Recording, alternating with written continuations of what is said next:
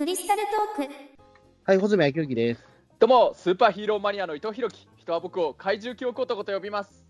はい、じゃあ本日はですね、えっ、と、ちょっと話的にはちょっと前、い2ヶ月ぐらい前になっちゃうんですけども、うん。えっ、と、ちょっとですね、あの、我々、あの、ちょっととある検定を受けてきたじゃないですか。ああ、そうだね。もうはいね、もうすぐなんかハリウッドの映画の始まるやつの、それ関係の検定だね。うん。まあそうですね、はいまあ特に引っ張る理由もないんで、もう言っちゃいますけど、まあ、ゴジラ検定ですね、はい。そうそう、ゴジラ検定、なんかね、もうあれ2ヶ月以上前というか、もう3ヶ月近く前なんだ。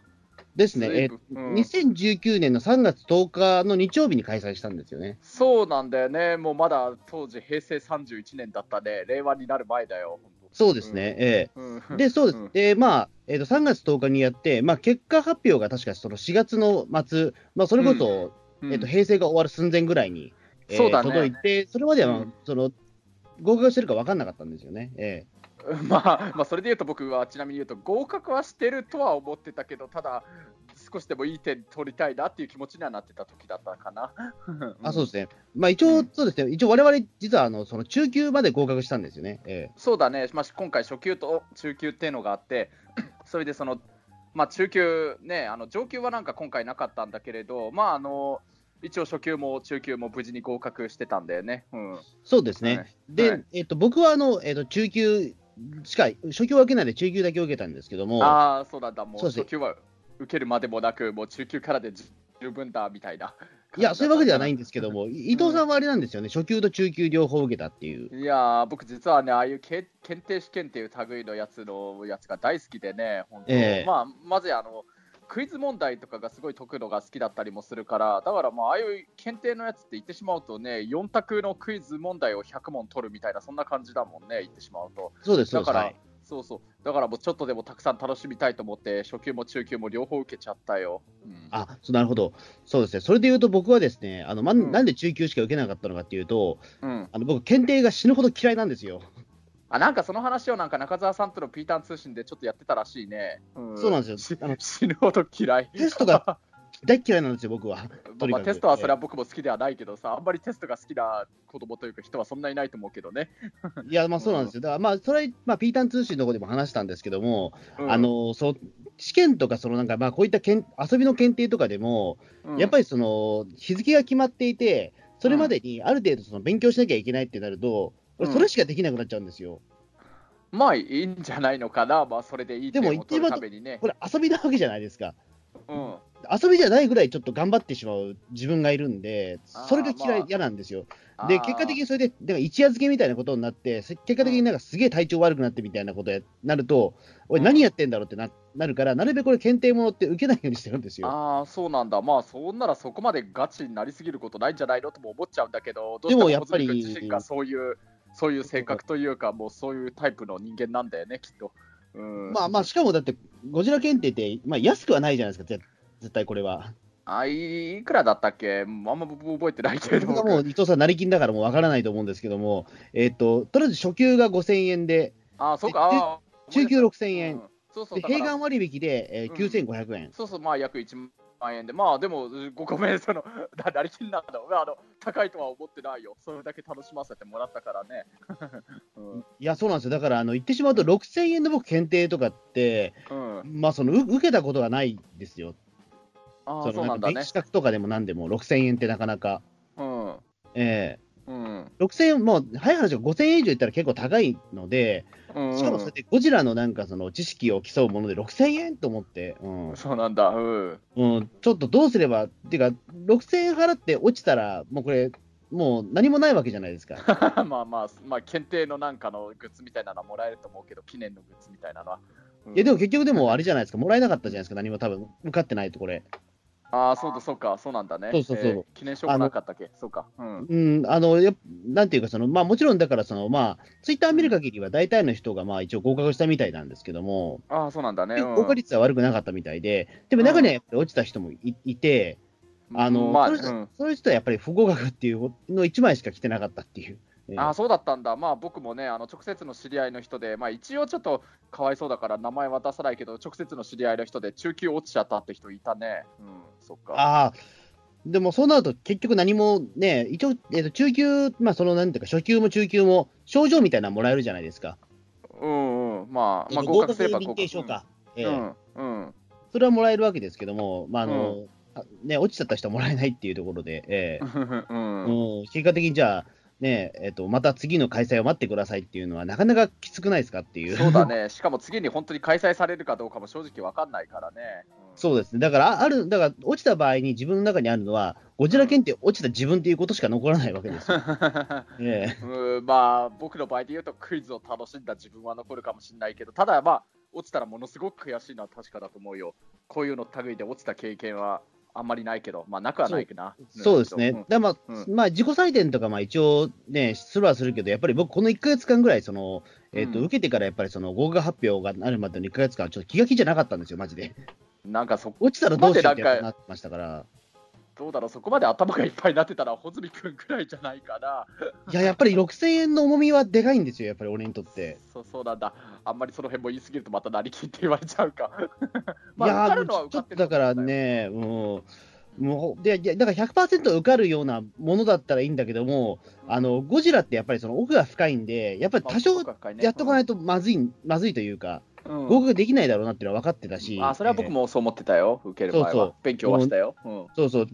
だから、あのーなんていうかその、その前に全部だから、その、えっ、と、なあれなんですよ、だから僕結構その、ゴジラ検定応募したの結構遅くて、そうだった一回全。部応募した後、一回、うん。えっ、と、なんだっけ、1月ぐらいに、一回ちょっと締め切っちゃったんですよね、確かそうだね。で、その後なんか追加募集っていうのがあって、うん、まあそこでちょっとピータン通信の収録をして、まあちょっと、あのーなんか受けなかったって話をしたら、まあ中田さんがまあちょっといいろいろ言われて、あの、まあ まあその後ちょっとゴジラ検定のページ見てみたら、うん意外と、あの、なんかもう追加募集があるっていうんで、まあじゃあ追加募集しちゃおうかなと思ってうん、たっていう感じで、だから実質的にまあその勉強したのはまあちょっと1ヶ月弱なんですよね。うん、ええうん。だその1ヶ月弱の間に、でも本当にあの、えっ、と、借りれる分、借りられるだけのそのゴジラの DVD は借りましたし、で、見ました。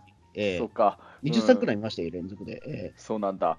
あのうん、まあ僕はね、勉強でやったことというとね、まあ、ほら、その公式テキストあるでしょ、あの本のやつ、それはもちろん最初から最後まで読んだし、あとあの2回くらいね、あのやっぱり同じようにゴジラとか怪獣が好きな、そういう怪獣好き仲間のあの JP さんっていう、最近あの、あの大手芸能事務所の検温に所属してるモノマネ芸人さんがいるんだけど、その人と崎優香さんと同じ、あそうだね。そうだよ、ええ。その JP 基さん、あの。ええ。そうなんだよね、最近なんかあれでしょ、あの LGT の、あのなんだあ、そう、もう、も人、山口真さん。は、はい。ええ。そうその人が入って、中澤さんがいろいろわーわーすること言ってて、ふーんって思ってたら、その直後にね、サーバルちゃんの尾崎優香さんも移籍するってなって、うわ、そうなんだ、わ、すげえ、中澤さんが、あの尾崎優香さんがゲーム入りますよとか、そっちの方でね、まあまあ、僕なっちゃったけど、うん、その、そのね、あの JP さん、検温所属の JP さんと2そうそう尾回くらいで、崎優香の、まあ、先輩の JP さんですね。えうんえそうそうそう、尾崎優香さんの先輩の JP さんと、その2回ほどで、そのゴジラのその検定の勉強会やったりとか、でもまあ、そのくらいかな、別にゴジぶっちゃけ言うと、ゴジラの本編の映画をこれのために見直したってのは僕はしなかったかなあ。、マジっすか？うん、でも結構でもあれですよね、そのまあ、一応僕、テキストの方も、まあそのうん。えっと一応もらもらったので、あうん。のちょっと知り合いから、えあ、そう、あ、もうそうなんだ。うん。ちょちょっと、ええいろんな方法があって もらいまして、そうなんだ。あのうん。うん。そしたらまあ意外とあれですね、そのうん。えっ、と、でも正直、その模擬試験とかも結構難しくなかったですか、正正直、見てないと分かんないものとか多くなかったですか？あとね、あれなんだっけ、初級のやつは、なんだろうな、まあ別に 最初から知ってたのも多かったね。まあ、まあ、中級ぐらいで。で、、多分簡単だったと思うんだけど、まあ中級のやつは、そうだね、最初初めてやった時は間違えちゃったから、答えを見て、もうそれを忘れないようにしなくちゃっていう思ったのはね、あったね。それでも、今回、そのね、出題範囲の中には入ってないけど、その後の上級になると、もうほとんどね、間違えた方が多かったし、最後のページにあった最上級ってやつは、あれ、手回しも出なかったね。うんまあ、最上級とかはもうネタだと思うんですけども、まあ、あれはネタだと思うけど、うん。ううん、いや、だって結構難しかったですよ、正直。ええ。ーん、まあね、あのね、もうこんなの簡単で楽勝ってことは思わなかったかな。だって、あの俺、ちょっと今でも忘れられないのはあれですもん、あのね、あの初号地で、うん、うんあの宝田明演じる尾形と、あのうん平田明彦演じる芹沢博士のあその水中服に書かれている番号は何でしょうっていう、これ、問題がそうそうそうそうあったじゃないですか。あったあった、うん、いや、こんなの答えられるわけねえじゃんっていう。答えられるわけないじゃんね。うん、これだって、早く、まあ、スチール写真残ってはいるけど、このスケール写真が完璧にその頭の中に入ってないと、数字なんて覚えてないんですよ。そうだね。特にだって、この、まあ、正解はだから、その芹沢博士が2で、うん、その尾形が5なんですけど、この番号、別に何の意味もないんですよ、そうだよね。本編見てる限りでも。うん、えうん、うん。だから、これはだからちょっとね、うん。この問題見たときに、やべえ、じゃあちゃんと見なきゃいけないんじゃんと思って、ええ うん、まあね、他の問題もなんかそういう似たようなレベルのやつが来るんじゃないのかなって一瞬思っちゃったもんね。うん、そうそうそうそう、だからあのこんな問題が出てきたら、もうこれ、さすがにあの全部見ねえと、もうダメじゃねえかと思って、もう絶対受かんねえじゃん、こんなのと思って。まあ確かにね。うん。ええうん。とりあえずだからその、まあえっと、近くのその DVD レンタル屋で、あのうんとりあえずできる限り、もうそれられる限りの借りましたよ。えそうなんだ。うんえ。ええただまあ、やっぱり全部、でもその29作全部はなかったんで、全部ないんだ、今時。ないんです実は。あ、ええそうなんだ。うん。あの結構飛び飛びで、あのうんなぜかその平近くのそのゲオとかだと、うんまああのまあ、へ平成ゴジラは、えっとなぜか知らないけど、ゴジラ VS モスラ以外は全部あるんですけども、でもなぜかモスラしかないんですよ。えもうゴジラ VS モスラなんか、一番平成ゴジラでお客さんが入ったって聞くのにね、なんでそれだけないんかいえそれだけなかっったりとか、だからそれはね、ちょっとあの、あれですね、ビデオマーケットで借りてみたりとかしましたね。うんた。ああ、そうなんだね。ええうんあと、えっとそこ、そこのお店はちょっと昭和ゴジラに関してはほぼ全滅でしたね、でも。え なんだよね。もう普通に、えでしょうがないから、ちょっと二駅離れたツタヤツタヤまで行って借りましたよ、俺。ええすごいね、そこまでするのがすごいね、なんか今、その瞬間は、穂積君が一番なんか周りでゴジラに一番熱を入れてた時だったのかもね。いや、まあ、実際そうですね、だからまあ、あの本当に限られた時間の中でこれ見なきゃいけないから、うん結構大変だったんですよ、それこそ。うん、うん、そうなんだね。まあ、あの、実際本番のね、あの、検定の時、あれのテキストに書いてあった模擬試験のあれ問題のやつのそのままの問題も出てきてくれて、それで結構おかげで稼がせてもらったのもあったりはしたけどね、てあそうですね見といてよかったって。うん。そうそう、ゴジラ検定の公式テキスト、まあ、これもなかなかお値段が張って、1400円っていうなかなかの値段だったんですけど、まあ、うん。でも、こちら、これもなんかゴジラのね、全作品、実写版の全作品の解説を見れるっていう意味では、これすごい貴重な資料だと思うから、本当買ってよかったと思ってるよ。うん。あの意外とこの本はいいいと思うんですよね。うんうんあのうんゴジラの多分こういった本とかで、まあ、その人物相関図みたいなものってあんまりああ、ね。ないと思うので、うん。あのでしかもそのちゃんとその、まあ、顔写真は入ってないにしても、うん。あのきちんとそのな、なんていうんですかね、うんえっ、と、まあ、フルネームと、あと、まあ、どういう人ですよっていうことはちょっとあるので、あ、結局そうだよね。ゴジラって、やっぱり怪獣が主役だったりするんで、うんその、うんんその登場人物の名前とかが、人間の名前って特にそのちょっとないがしろにされることが多多いというか、ええまあそうかもしれないね。相関図ってちょっと珍しいんじゃないかなと思う。うん珍しいかもしれない。うん。うん。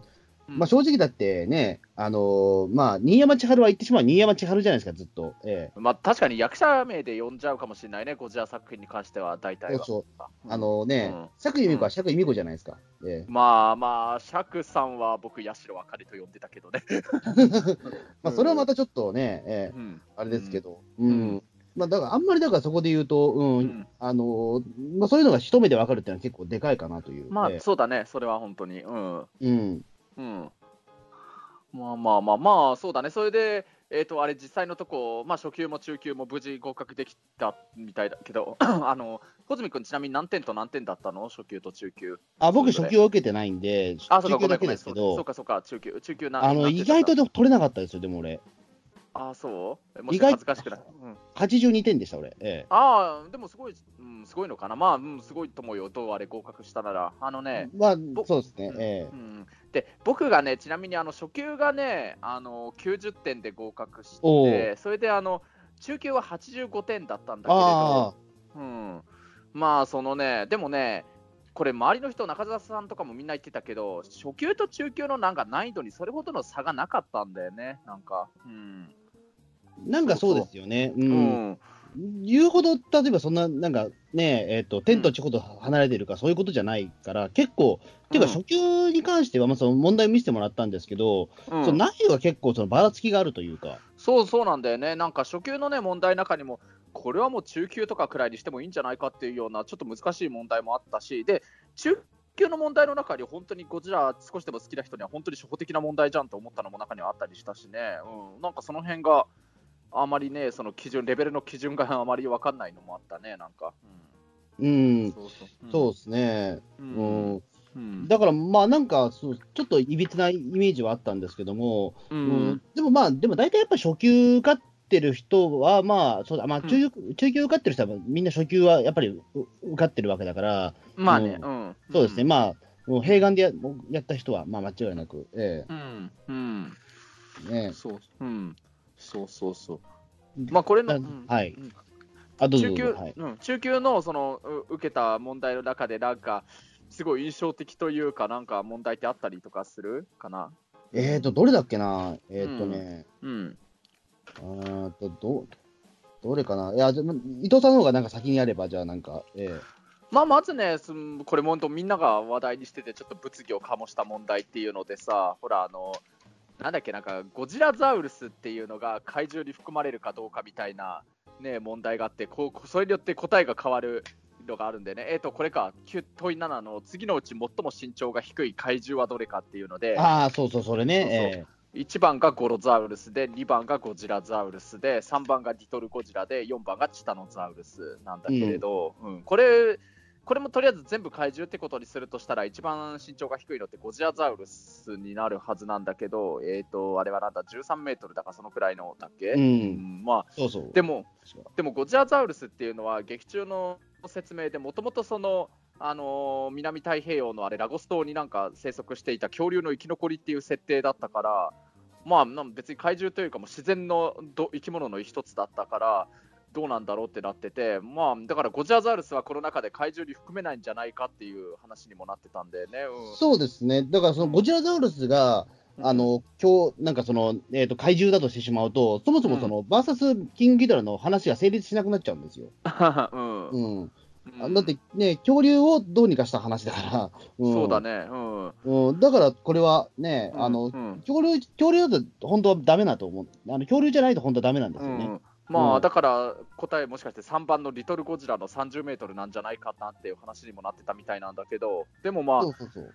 実際のところね、でもこれ2番のゴジラザウルスもなんか怪獣に含まれるっていう扱いになったみたいで、答えはこれゴジラザウルスだったみたいだね。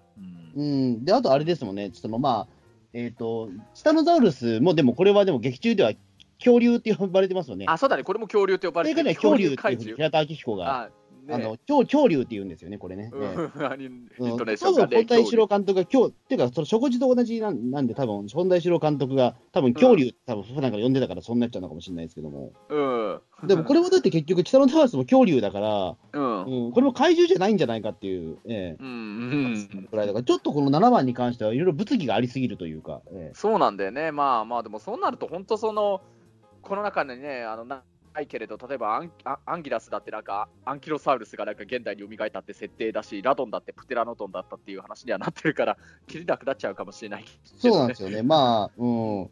まあ、ゴジラザウルスはでもちょっとね、その設定の前提の話だからなっていうところで、う。うんん。うん。だちょっとそこがね、あの、うんこれはどっちなんだってことになやっぱりなりましたもんね、これね。ええそうだね、あのえこれのね、あのゴジラ検定が終わった後に、あのこれのなんか答え合わせのなんかやるえあ、これ非公式なイベントですね。ええまあ非公式なイベント。非公式のイベントだから出演者は出さない方がいいですよ。えああ、えまた誰が誰が誰が出たとか言わない方がいいですよ。ええあまあ、そうそう、それを危ね今、穂積君が言わなかった、普通に俺言おうとしたけど、えこれも非公式だからダメですよ、それは。えあ、そうなの、全然ゴジラ検定答え合わせのなんかやつみ、あのイベントみたいに書いてあったような気がしたけどね、それのイベントの知らせとかで。えいや、あれはでも、あの東宝通ってないから、あんまり言わない方がいいですよ。ええ。本人があれ、ツイッターで書いてあったからいいんじゃないの？えいいのかな？うん。いいよ、いや、いいと思わないけど。気にええ。しすぎだよ、本当、それは、もうそれ自体今度テーマにしたいくらいだけど、あのだから、これ終わった後に、あの原田敦さんが、あのあれだな、あれで言うと、どういうのかな、あのスーパー戦隊シリーズの救急戦隊555のゴーグリーンの役を演じてたあの役者の原田敦さんが今、お店やってる赤坂にある G トリップっていうお店があるんだけど、まあ、これも G、ゴジラの G ってわけではないと思うけど、お店の名前かっこい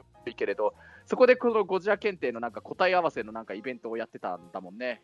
うんあ、そうそうそうそう。うんそうそうそうそうだよ、うんだから、はっきり言って言っちゃうけど、我らが中澤さんもね、それなんか出演者として、みんなでお客さんと一緒にわーわーやってたけれど、うん、そう。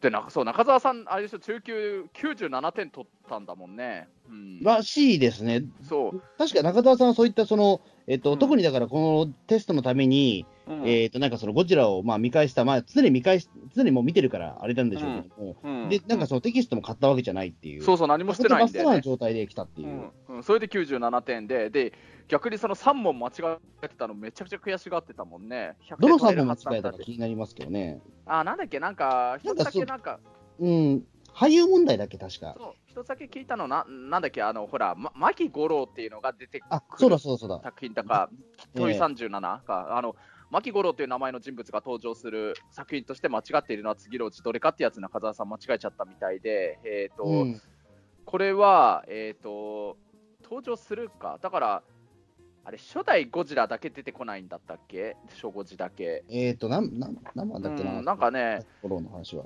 うんと、答え、これ、そう初初ゴジだけど、これまず答え自体がもう忘れちゃったけどね、でも、これもなんか中澤さんが間違えちゃってね、あの、すごい悔しがってたね、本人が。うん。そうそう。うん。まあだから、うん。まあそういうイベントをやってたんだけれど、あの、実際にその時もこの問い7ので、ゴジラザウルスがどうなんだっていうのは結構あの時イベントみんなで盛り上がってたもんで、これどうなんだ、ゴジラザウルス含まれるのか含まれないのかっていうので、うん。そうっすよね。うん。だちょっとそこがね、あの、うん、難しいなっていうか、うん。うん。あとやっぱ数字問題とかやっぱり苦手だなっていうか、その地名とやっぱり、いえ言ってたね、穂積君が。うんー地名と数字がとにかく本当に弱くて、うんあの例えばだからなんだろうな、うんえっ、と、どこ、怪獣がどこに現れたとかは結構その覚えるの大変だったんですよ。ああ、そうなんうん86問の、まあ、そのモスラ対ゴジラでゴジラが出現した場所は次のうちどれかとか、ああ、これ、えっ、と、倉田浜。倉田浜干拓地ですねそうそう。これ、まあ、これはだからね、うんあのまあ、見てればわかるんですけども、うんちょっと一瞬、どれだっけってなっちゃったりすることがあるんですよ。ああ、そうなんだね。まあ、あの、これさ、その僕、その JP さんと一緒に勉強したときに、JP さんにも言ったんだけど、このモスラ対ゴジラって、ゴジラがなんか数少ない地底から最初に現れるシーンが出てくるんだよね。うんゴジラってなんか海からね、出てくるのがほとんどだけど、それもあって、ななんか結構僕、印象的で、これは覚えてたんだよね。うん、あのね。まあまあ、倉田浜干拓地っていうそこまでのなんか細かい地名の名前まではこれ勉強を始めるまで忘れてたけどでもまああの唯一島とか海じゃないところだからこれだってのは本当に思ってね。うん。そうですね。ただ、ほら、ゴジラって結構バンバン移動するじゃないですか。うん。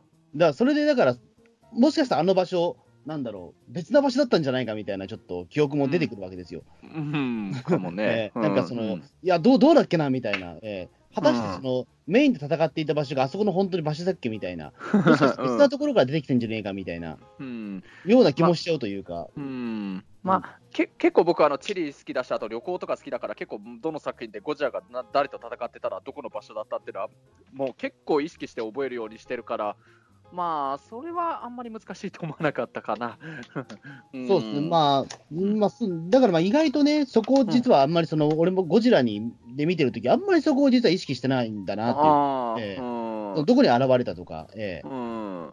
うん、じゃない、まあ。だなっていう感じはして、ええ。うんまあ、例えば中澤さんも例えば、例えばなんだろう、ゴジラの逆襲でゴジラとアンギラスが大阪で戦ってたとか、VS スペースゴジラで福岡で戦ったって言っても、日本地図見せて、じゃあ福岡どこでしょうって聞いても分かるかどうか分かんないしね、本人は。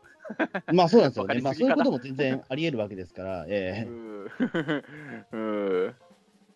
そうだね、まあ、数字はね、えっとね、僕がね、ちょうどその、いろいろだから子供の時ね、ゴジラもそうだけど、ウルトラマンだとか、仮面ライダーとか、ガンダムとか、そういうのいろいろ覚えようとしてた時に、ちょうどあの、まさにその頃くらいからインターネットがだんだん出だしてた時代の頃だったから、そこでなんかやっぱりそういう、なんかいろんな公式ホームページというか、サイトみたいなの見てたら、やっぱり数字をなんか覚えると、こいつすごい詳しいぞって思ってもらいやすいからっていうから、そこも僕、だから幸いにもそれ見たおかげで、結構数字はいろいろ意識して覚えてたんだよね。だから、まあ、ウルトラマンとかゴジラの身長や体重、劇中で出てこなくて覚えても意味意味がないって言われたりはするけど、それを覚えたりしてたから、だからまあ、数字問題はちょっと得意だったかもしれない。なんか、うん。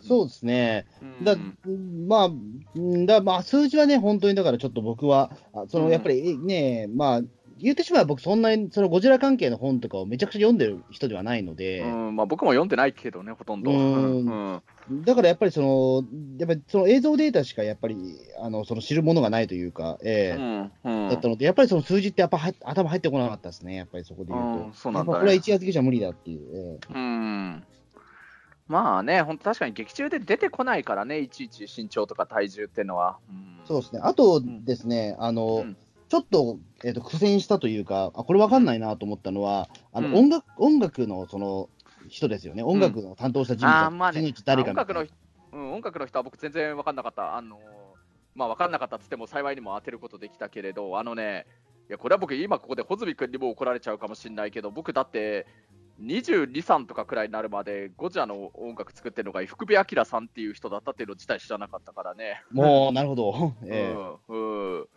そうそれだから今、穂積君のその数字とかあの地理とかで言う、それで言うなら、ままさに僕、音楽はね、うんそういう知識、本当持ってなかったね、まあ、あのアニソン好きなんだけれど、あのゴジラに関して言うと、作曲の人が誰かとかっていうのは、そういう意識は本当にないまま見てたんだよね、当時、子供の時とか。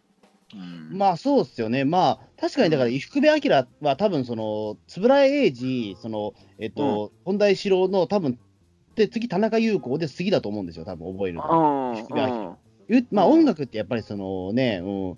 まあ、ゴジラはだ、ゴジラ結構特殊だから、その音楽が中心になって語られることもあるから、うん。うん。ちょっと特殊なやっぱり世界だけども、うん、確かにその、この劇版は誰が作ったみたいなことは、やっぱりその、そっちのマニアじゃないと、やっぱりその、触れられないみたいなところありますからね。うん、そうだよね。うん。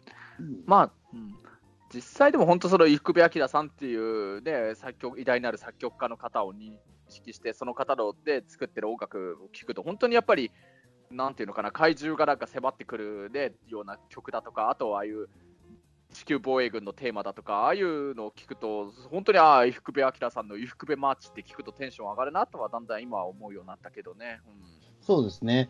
だうんまあ、今回、ゴジラ検定出てきたのは、そのゴジラ対メガロと、あとゴジラ対メカゴジラの音楽を担当した人、どれかみたいな 問題で、うん。これ全部、あの、福部明じゃないんですよね、これ。ええ。そうだしね、うん。そうそう。ねでしかも、うん、うん。だねまあ、メカゴジラはだからこれはもう結構その、ねえー、と佐藤勝さんが作曲したその印象的なその、ねえー、と楽曲たくさんあるんですけど、メカゴジラのテーマとか。うん。ただ、メガロンに関しては確かにねえ、うんって思って、えうん、まあ、これもね、僕ね、本当に適ぶっちゃけ言うと、この56と57の2問はね、適当にやったけれど当たってくれたって感じだったんだよね。ーああ、うんでもそれはでもねラ、ラッキー、ラッキーというか、もうあれ本当ラッキーだった。えーあのね、確かにね、この2つあ、わざわざこんな問題出してくるのっていう、まず伊福部明さんではないんだろうなとは思ったんだよね。うんまあ、あのこれのね、問い56でいうと、宮内邦夫さんの、ね、これで、ウルトラマンの作曲とか、穂積君の好きなチャージマン剣の作曲の人だと思うんだけれど、そうです。ただ、宮内邦夫さんってゴジラには関わってたっけかなっていうのがちょっと思っちゃってね。ガス人間なんですよね、関わってるの。そっちなんですよそうでね、ええだから、まあ、なんかゴジラ、ゴジラシリーズでは宮内邦夫さんの名前見なかったような気がするなと思って、僕、この佐藤勝さんっていう方と真鍋理一郎さんっていう方のもリフリフ二択でどっちかにしちゃえって思って、うん。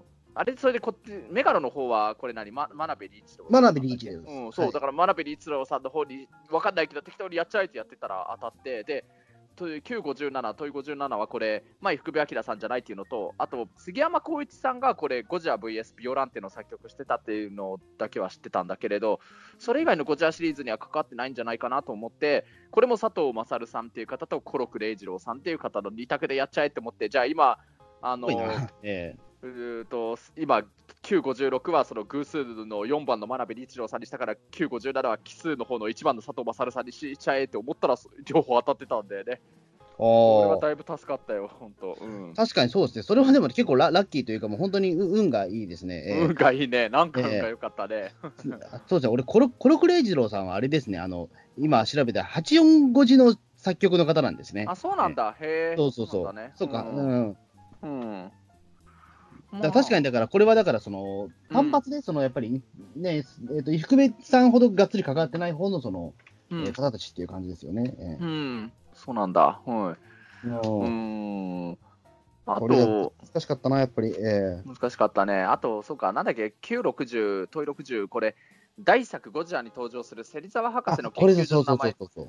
これもなんだっけなんか中澤さんが間違えた3問の中の一つだったって聞いたような気がしたかな。これはねか、わからないんです。これだからね、もううん。普通に、まあ、食事だからね、うん。あの、大体そのシーンは僕も頭に入ってると思ってるんですけども、うんあの、これわからないですよ、それもちろん。ねえ。っていうか、うん。多分、あの、ほとんどの人が多分その、えっ、と、わからなかったんじゃないかなとも思うんですうんけど、そうだよね。あのあの。またこの、ね、出し方もちょっといやらしいんですよね、これね。うええんうんその芹沢生物理研究所、うん。芹沢生物研究所、芹沢科学研究所、芹沢酸素研究所っていう、うん。これどっちだっけなみたいな。ええ。うん。なんだっけこれ答えとして正解としては芹沢科学研究所だったんだっけ？科学研究所です、これ。うん。ええ。なんかね、なんとなく芹沢博士って生物学の博士みたいなイメージ勝手に持っちゃっててね、芹沢生物研究所みたいにしちゃったんだよね、僕2番にしたら間違ってた、僕も。うん、そうそう、俺でも、俺は確かその科学研究所にしたと思うんですよ。あ、そんなんに。細かい設定なかったかなと思って。うん。あうん、あそうなんだ、うん当てたんだ、すごいじゃん。うんいや、いや、なんとなくですよ、でもそれはもう、あの、なんていうか、多分えっ、と、酸素研究所はあからさまだから。あからさまだ。だね。そうそうそうそう。うん。うん。うん多分多分せかももっとざっくりここいやってるんじゃないかと思って科学研究所にしたというか、まあ、それは当てずっぽうですよね、もう完全に。うねんだって科学者としか言われてないですもん、だって別になんか、物理学者とも生物学者とも言われてないですから。ああ、なるほどね。ううん。うんうんざっくり科学者としか言われてない人ですから。うん。うん。なるほど。うん。という感じですよ、でもやっぱり。うええんまあね、まあ、ととはいえともあれ、本当に、まあ、やってて、本当に面白かったな、本当に面白かったよね。うんええ上級あるとしたらいやります？いや、もちろん、もちろんだよ。マジっすか？うん俺どうしようかなと思ってますけどね。え、そうなの？うん。あのね、ウルトラマン検定昔受けた時ね、えっ、と、ウルトラマン検定なんだっけ、3級と2級をやっぱり僕、併願で受けて、それでどっちもあの合格してるんだけれど、その後ね、ウルトラマン検定1級、当然、まあ、いわゆる上級でね、はいそれ受けたんだけれど、これがまたそのね、あの初級とか中級の3級、2級と違ってね、突然難易度がものすごいね、桁違いにね、難しくなっちゃってね、本当に手も足も出なくてね、全く分かんないようなのしか出なくて、当然のごとく不合格だったんだけれど、あのね、正直、不合格になっても全然悔しいと思わないくらい難しかったんだよね。ああ、そういうことですか。う うんん、それは逆にね、ううん 不合格になったことは悔しくないぐらいもう不合格だったら、もうこれはもうどうしようもないですよね、もう、ね。そうだね、うん、手も足も出なかったということだから、もうこれは逆にすがすがしい思いになるしかないそうそうそうなんだよね。だってね、なんだっけ、なんか、何県のなんか、なんとか町で、なんかあげ打ち上げられたウルトラマンのなんか花火は、なんていう会社がなんか、あの、作とか、そんなの出んだよ、本当。ううんん、ちょっとそれは難しいな。うん、それでね、あの、答えられる人いるのかな、そういうの？まあどうなんだろうね。でね、聞いた話だと、その後ね、またウルトラマン検定の場合で言うと、その次にまた上級も受けられる、次のなんかまた検定の試験があったんだけれど、それこそもうどうせもうそんな問題しか出ないのは別に上級持ってなくていいやって思って受け受けなかったんだけど、そしたら、前の時の上級の問題があんまりにも難しかったっていうので、結構なんか、あのクレームというか苦情が出たらしくて、ちょっとだけなんかレベルが抑えられたんだって。あなるほど。えその2回目の時にやった上級の試験は、なんか受かった人が何人かいたみたいで、まあまあいたらしくて、あのね、その後にね、僕ね、あの特撮バーのクリスタルスカイで働いてた時に、なんかウルトラマン検定の初級あ上級の1級を持ってるっていうなんかお客さんがね来たことがあって、実際にその上級のね合格用紙まで見て見せてもらって、本当に受かったんだと思って、それで、あじゃあもう本当あのウルトラマンのあの花火、こ れそのさっき話したウルトラマンのこの花火の問題って本当にもうそういう意味で語り草のもう伝説みたいになってる問題だから、そういうのとかも分かったんですねってあの僕が聞いたら、あれそんな問題出ましたっけ？みたいな話になって、あれどうしえなんだろうって思ったら。あのどうやらね、そのウルトラマン検定の1級を合格したって人は、その2回目にやったちょっと難易度が抑えられた時の時になんか受けたっていう人が結構受かったっていうらしいんだよね。ああ、ちょっうんとじゃあそういうことか。じゃあやっぱり、あの、若干レベルダウンはしたというか、でも、せっかくでもそれ、検定ね、あの、検定で言うんだったら、やっぱりその、ある程度レベルはちゃんと統一してもらわないと困りますよね。そうそう、そうなんだよ。だって、うんあれひどいよね。だから最初の1回目の時になんか受けなくて、あこんな難しいならもう受けなくていいやって思ってね、受けなかった人いると思うんだけど、もしかして2回目の受けてたら、もしかしたら合格してたかもしれないわけだからね、うん、なんか中澤さんとか僕とかだったら、ちょっと勉強してれば、へもしかしたら合格できできてたかもしれないからね、1級持ってたかもしれないんだけど、なんあかあ、、そっか。うん、なんか今ね、その、うんそのこと今、そのね、あの、その主催の方に行って、なんか窓口で受かし、ね、受けさせてくれって言えばいいじゃないですか。うん まあ、ねやり直せ。えそれ以来ね、ウルトラマン検定はもうやらなくなっちゃったんだけど、えあ、じゃあその不正がバレたのかな。うえん、でね、もっとひどいのがね、あのね、これ、ね僕、ウルトラマン以外にも、つぶらやプロのなんか特撮とかを全体をね、出題範囲に入れたつぶらやプロ検定ってやつがあったんだけれどえねこれ、また広そうだな。そう円谷広いそう、ウルトラシリーズももちろんだけど、あのミラーマンだとか、あのファイヤーマンだとか、えっ、と、まあ、ああいうつぶらやプロが作った他の特撮ものも含めた、もう全部が入って含まれてたんだよね。まあ、ジャンボーグエースだとか、グリッドマンとかも確かあったと思うんだけれど、うんアイゼンボーグとかもあったのかな。それで、その、それもね、僕ね、その同じようにやっぱ初級と中級をね、併願で受けて、まあ、どっちも合格したんだけど、あの、初級がね、まあ、確か93点だったかな。それで、うん、で、中級の方はね、77点とかだったんだけれど、まあでも合格できて、つぶらやプロ検定は本当、初級と中級で難易度が結構ね、あの開きがあって、ううまい作り方だったんだけど、だからまあ、あの中級少し難しかったけど、このまま上級も受かるかどうか分かんないけど、挑戦するぞと思ったら、その上級のね、あの試験が、あれからもう6年くらい経ってんだけど、いまだにそれ試験やるっていう話が出てこないんだよね。うわーそれきついな。ほんときついの。だから、ウルトラマン検定は言うてもなんか上級の問試験も2回だけはやってくれたんだけど、つぶらやプロ検定、初級と中級でだけ受けさせて、上級はもう永遠になんかもうやってくれなくてさ、なんだためだったんだよって本当思ってるよ。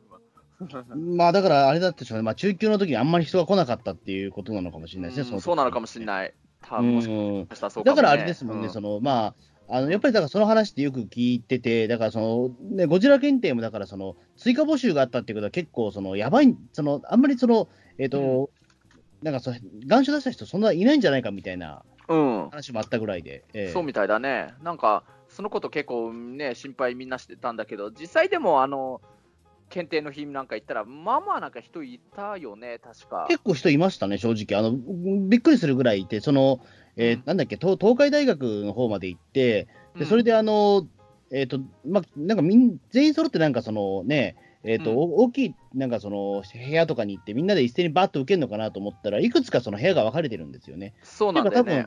あの、多分部屋数で言ったら多分本当2、30ぐらいはあったと思うんですよ。うんそこにね、それぞれに、えー、と20、30ぐらいの人が入ってたんで、まあ、うん総計として多分あの東海大学の中に、うんまあ、まあ、低く見積もっても、まあ、400人ぐらいはいたんじゃないかな。そうだね、そうだと思うよ。うん、うん。で、しかもそれがだって東京と大阪2つやってるわけですから、そうだね。うん。うん。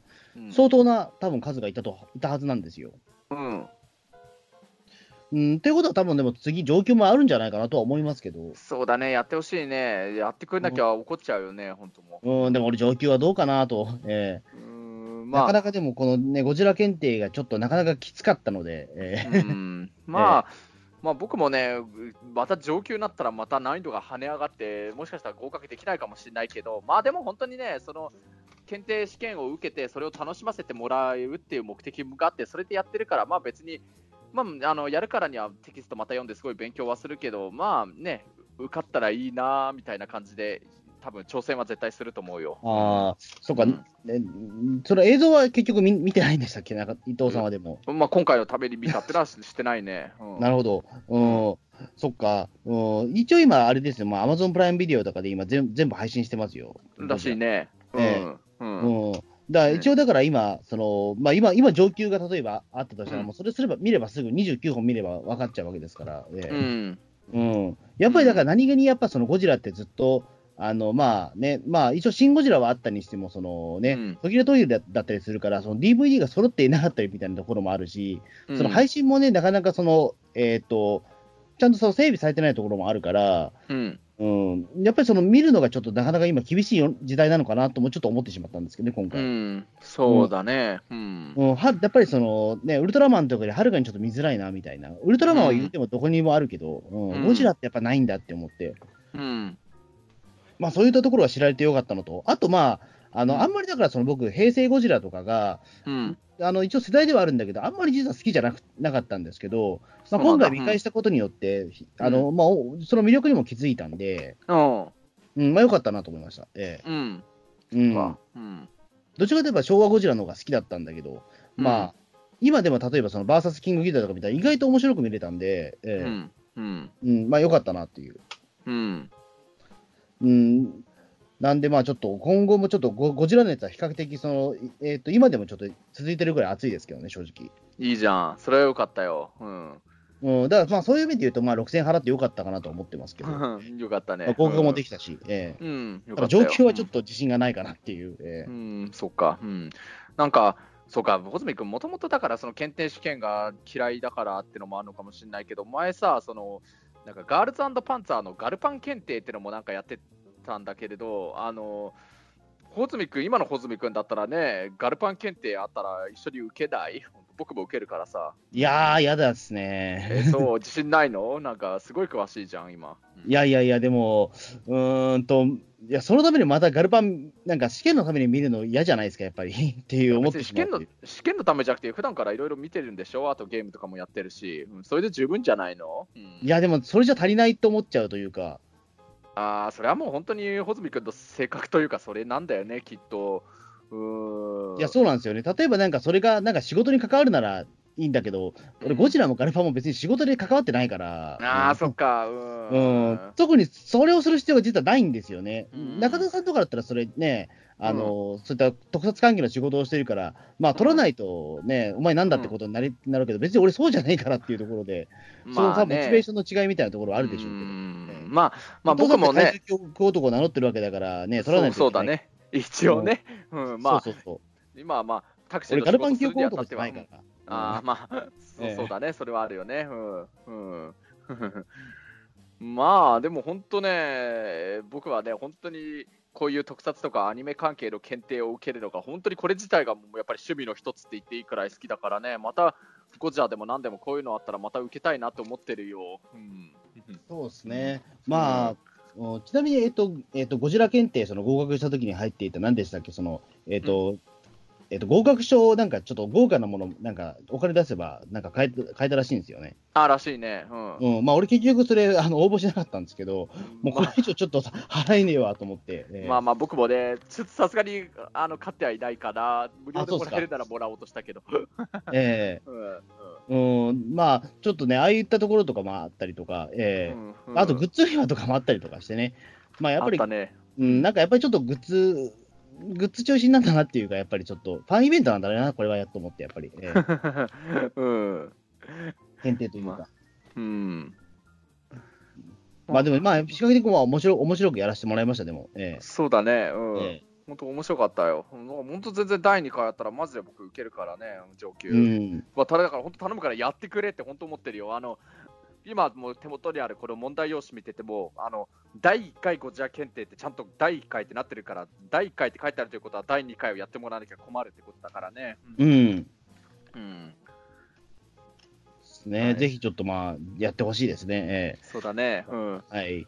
じゃあまあ、そんな感じで、まあ、じゃあ、キングオブモンスターズを楽しみですねという。そうだね、そうそうそう、ええもうすぐ始まるよ、キングオブザモンスターズね。あれはいもすごい楽しみ。なんか、聞いたと怪獣がいっぱい出てくるっても聞くしね、楽しみにしてるよ。うんまあ、だからあれですよね、まあ、その、えっ、と、うんモスラと、えっ、と、あれですよね、まあ、そのラドンとキングギドラですよね。うん。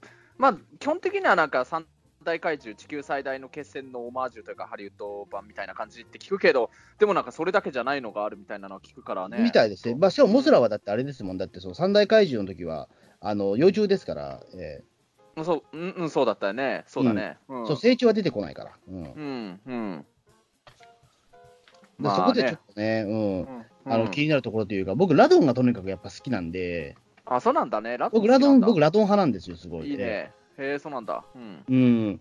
あの、僕、だから、その、まあ、えっ、と、東方特撮の中では、僕ラドンが一番見返してるんじゃないかっていうぐらい好きあ。空の大怪獣ラドンを？空の大怪獣ラドンが一番ちょっと好きかもしれないなっていう。あいいじん。ゃん。うん。えう。んだからちょっとラドンがやっぱり復活するのはちょっとう嬉しいですね、やっぱりそこは。ええいいね。楽しみだね。うん。はい。うん。ということで、まああ、ちょっと、はいはいね、キングオブモンスターズの楽しみということで、じゃあまあ、ええうん。楽しみだね。はい。はいそんな感じで、じゃあどうもありがとうございました。はい、ありがとうございました。では、はい